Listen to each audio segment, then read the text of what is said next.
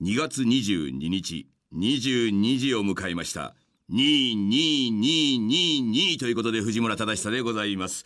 えー、ヒゲ千夜一夜、えー、2回目終わりましてコメントの方がですねやけにやっぱりたくさん来ましてようやくですねこのラジオっぽくさらになってきたということで、えー、早速でございますけれどもあのー、一つ、えー、いただいたメールの方ご紹介いたしましょうか、えー、ラジオネームれいこさん。もちろん40代女性、えー、うちの番組のメインターゲットでございます、えー、先日のラジオ放送楽しませていただき誠にありがとうございました。ただトイレに行こうかなという時にラジオの放送がやにわに始まりましたのでラジオの前で正座してトイレは CM 中になどと思っておりましたが CM ないんですね。おかげさまで膀胱炎一歩手前と言いますか吹き出して失禁もややあったことは否めずいずれにしても本当に楽しかったです。膀胱炎も本望ですと。寒さ厳しいよりどなた様も風邪などお召しにならないようご自愛くださいという。膀胱炎一歩手前失禁もややあったことは否めずという、えー、女性40代女性のメインターゲットの方からこのようなお便りいただきました、えー、もう一つメールの方ご紹介いたしましょう。ラジオネーム神様。東京都もちろん40代女性また来ております、えー、毎回楽しませていただいております。ぜひ週一でお願いしますたまにはゲストの方もいらっしゃると面白そうですね。と。そうですよね。ラジオですからね。ゲストの方いらっしゃった方が確かにこれラジオ的な部分もあるということで、えー、早速今日、えー、もう第3回目で早くもゲストの方お呼びいたしております、えー、私が呼べるとなったら一番簡単に呼べる方同僚でございます、えー、水曜どうでしょうのディレクターを一緒にやっております。嬉野正道さんでございます。えー、どうもこんばんは。嬉野でございます。嬉野先生ようこそ。もうねいやもう朗々と先生語ってらっしゃるから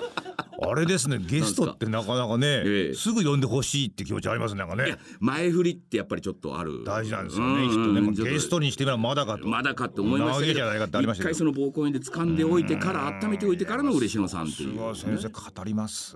ええ。ー、いややってらっしゃいますね ラジオね、えー、えー、えー、先生聞いたりしたことはあるいやもうなんかラジコで聞けるって今聞きましてね、えー、聞いてみようかなと思ってるんですけどね。うんうんうんまあ聞いちゃいねえと。いや、ねうんうんいうことでございまして、先生このようにねラジオっていうのも東京の虎ノ門ですよ。すごいですよ、ね、えー、私と先生が今東京の虎ノ門でラジオをやってるっていうんでもう周りのスタッフの方もあいいいいって言っても写真ばかり何がいいか分かんないですやみくもにいい言われてね、えー、まあ悪い気はしないですよね、まあ、そうです。そうです。かなんて嬉野さんもね、えー、あのポーズ取ったりなんかして、えー、先生も多分ねラジオ狙ってますねこれ。いやもう あれはねやっぱり割といいですよね。ということで先生もね、はい、ぜひラジオの方、えー、えー、私のね後の後ぐらいの番組でいやいやいやいやこれをね一人で引っ張ってらきついですよやっぱ。そうなんですそうなんです。じゃあ先生がゲストにね呼んでくれじゃあもうテレコで。あれはそうですね。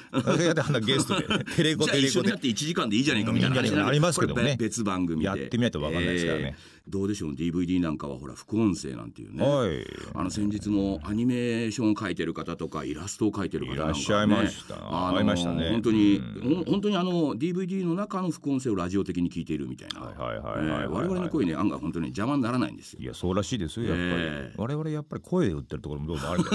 まあ、画面に出てませんからね、えー、で我々最近ですね、えー、2人で富士庵と嬉しいという有料の動画サイトを会社の中に立ち上げまして。これも不思議な不思議な。ラジオどころじゃない。ラジオどころじゃない。サラリーマンが会社の中のなんかオンデマンドのあれで有料でやってる有料でやってる。これね普通であれば会社がやるべきものなんですけど、えー、僕らは会社の場所を借りてやってるみたいなね。ですね、えー、だから有料で来るうちの何割か我々もらってます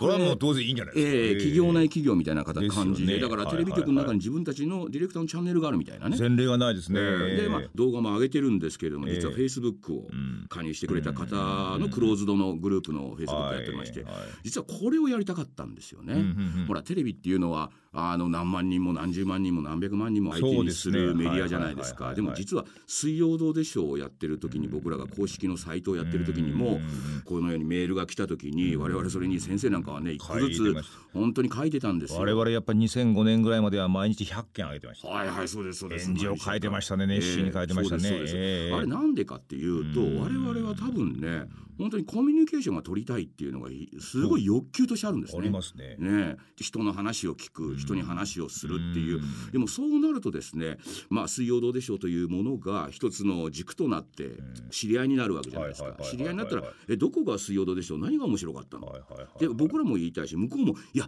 藤村さん嬉野さんここが本当に僕は好きで、もうなぜかハマっちゃったんですよって。やっぱり言いたいっていうね。だからそういうコミュニティを作りたいな言いたい言いたいっていう気持ちが皆さん多いですね、だからあの一番その私なんかどっちかっていうとそんなに知らない人にね、わざわざ会いたくないっていうたちの人間ですよどっちかと言いますと。というとね、えー、なんで面倒くさいかっていうと、まあ自分を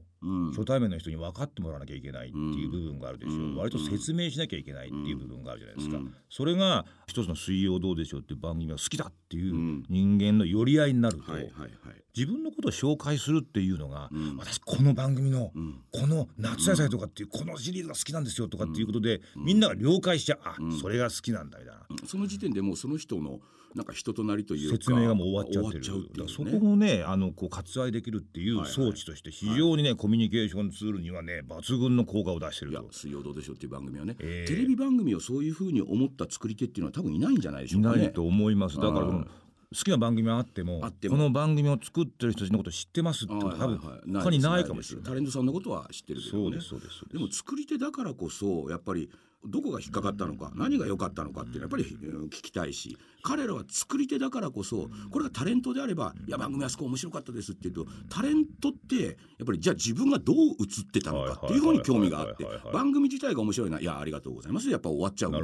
でも作り手っていうのはタレントがどこが面白かったのもちろんあるけれども番組全体としてどこが君は笑ったんだみたいなのは興味があるから実は話したいっていうのは作り手とあのその視聴者これが一番実は話が合うって僕は思うんですよね、ね、だからもっと作り手はもっともっと前に出て自分の意見ってちゃんと言った方がいい。いいですね、やっぱりその作品っていうのがさ、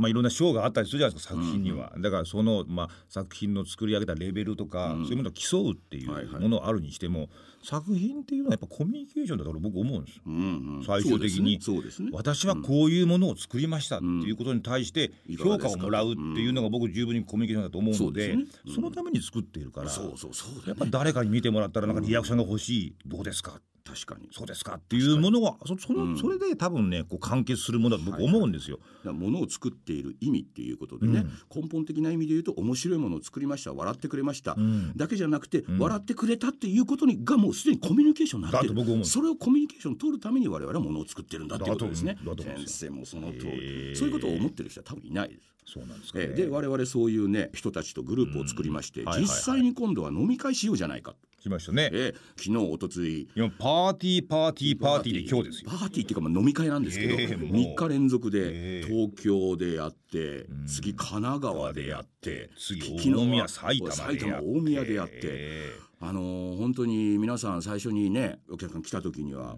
「水曜どうでしょう」もちろん何回見てる人ですから「藤庵と嬉しいがいる」っていうだけでもう本当にあの膀胱炎になるぐらい本当にね多少あの失禁したのも、ね、やめませんっていうぐらいの方ばっかりなんですよ本当に、はい、ただねこれね人間のコミュニケーションを我々多分番組の中で常に取ってるわけですよ。いや俺がこうやってへ出るほど笑っちゃったよっつったらその彼も彼女もみん。なうわ私も笑ったってあ先生がおっしゃるよあれでコミュニケーション常に取ってるわけですよ。だからその後本当10分20分もしてみんなでお酒飲んで楽しげに話してるうちに本当にね全員がねもうすごい喋り出すんですそれぞれのね。ね。やっぱりねあるんです。喋りたいものが。喋りたいことがある。だからなんか俺今回のもやってね。いやすごくこれはやっぱり自分が思っていた通りのテレビとかなんかものづくりを目指してる作り手が一番やるべきそのそれを実際見せてくれている人たちといろんな話をするっていうのがこれできたなと。まあ、やっぱり我々そのコミュニケーションを取りたいってところにやっぱりいたってことですね最初からね、はいはいはい、いたんですね、うん、だからそのインターネットが始まっても、うん、で掲示板とかホームページとかっていうものを与えられて番組に、はいで結局それで何をやったかというとコミュニケーションを取り始めたという、はいはいはいはい、放っておいても我々は多分コミュニケーションを取っちゃうんだと思うんですよ。うん、う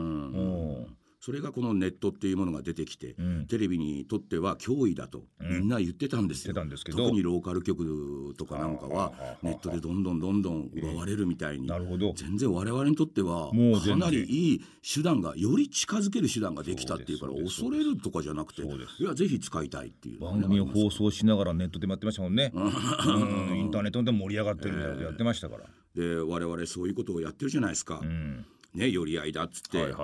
金土日来て、えー東京神奈川埼玉でのみ、